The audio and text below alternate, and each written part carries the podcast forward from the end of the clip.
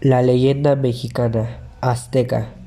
Hace varios siglos, antes del descubrimiento de América, en México vivían los aztecas.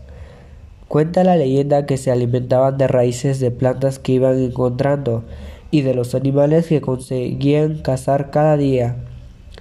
Su mayor deseo era comer maíz, pero no podían porque crecían escondidos detrás de unas altas y escarpadas montañas, imposibles de atravesar. Un día pidieron ayuda a varios dioses y estos, deseando prestar ayuda a los humanos, probaron a separar las gigantes montañas para que pudieran pasar y llegar hasta el maíz.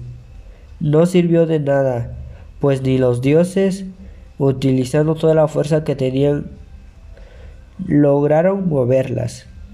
Pasó el tiempo y Estaban tan desesperados que suplicaron al gran dios Quetzalcoatl que hiciera algo.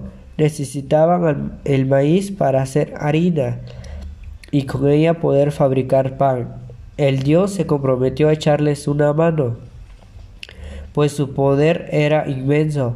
A diferencia de los otros dioses, Quetzalcoatl no quiso probar con la fuerza, sino con el ingenio.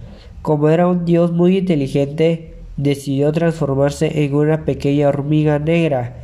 Nadie, ni hombres ni mujeres, ni niños ni ancianos, comprendían para qué se había convertido en ese pequeño insecto.